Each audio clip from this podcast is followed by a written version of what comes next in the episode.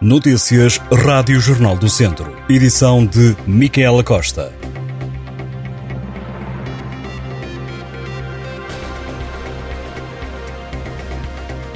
A Câmara Municipal de Viseu aprovou por unanimidade um voto de louvor e reconhecimento à decisão tomada pela Fundação AIP de instituir o Prémio Portugal Smart City Summit António Almeida Henriques, dedicado às cidades inteligentes, uma homenagem ao anterior autarca da Câmara Municipal de Viseu.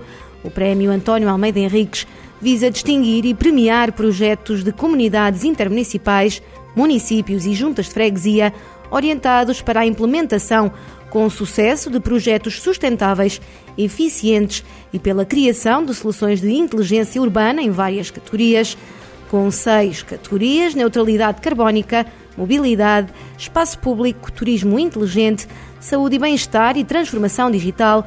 As candidaturas estão abertas até 15 de setembro deste ano. Segundo a Fundação AIP, esta é uma oportunidade para dar visibilidade às boas práticas do poder local e distinguir projetos de excelência. A apreciação das candidaturas será feita por um júri presidido por Miguel de Castro Neto, professor na Universidade Nova de Lisboa, em conjunto com outras entidades na temática das cidades inteligentes. A Diocese de Lamego vai receber 998 peregrinos de várias nacionalidades para os dias na Diocese que antecedem a Jornada Mundial da Juventude. Os jovens serão acolhidos por mais de 450 famílias. Na Diocese de Lamego estarão grupos de França, Alemanha, Lituânia, Polónia, Estados Unidos da América, Cabo Verde, Singapura, Malásia, China, Catar, Sri Lanka, Índia, Paquistão e Filipinas, atendendo ao grupo que se inscreveu junto da Diocese e àqueles que se inscreveram individualmente. O Comitê Organizador Diocesano de Lamego estimou ainda que cerca de 650 peregrinos de Lamego se desloquem para Lisboa onde correrá a Jornada Mundial da Juventude entre 1 e 6 de agosto. O espaço empresarial Terra da Castanha, em Sernancelho, vai permitir criar 200 postos de trabalho diretos.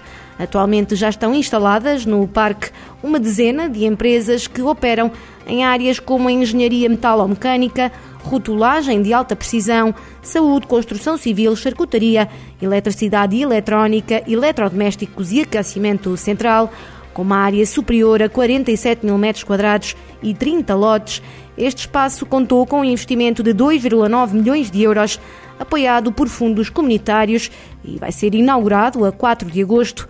A comissária europeia Elisa Ferreira estará presente na cerimónia.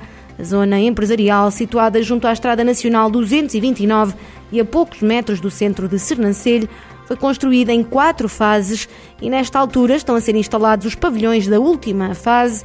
Segundo a autarquia, a procura tem sido elevada e o Conselho tem sido um exemplo no aumento das exportações, com um volume de negócios que ultrapassou os 67 milhões de euros, derivados sobretudo do comércio e da indústria transformadora.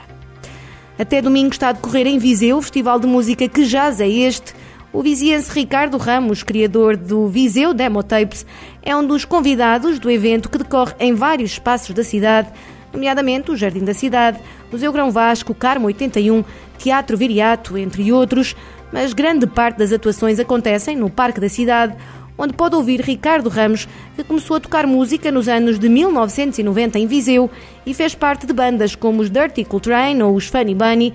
Ao longo dos últimos anos, dedicou-se a criar um repertório de projetos de punk, rock e experimentalismo. No festival que jaz é este, Ricardo tem dado a conhecer ao público viziense tesouros musicais que muitos pensavam perdidos, mas que o músico e radialista trouxe novamente à superfície.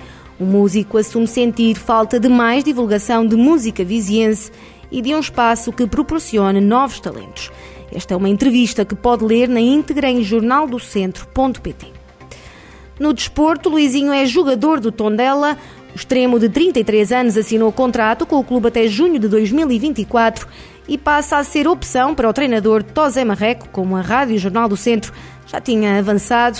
A oficialização foi anunciada pela SAD do clube da Segunda Liga em comunicado.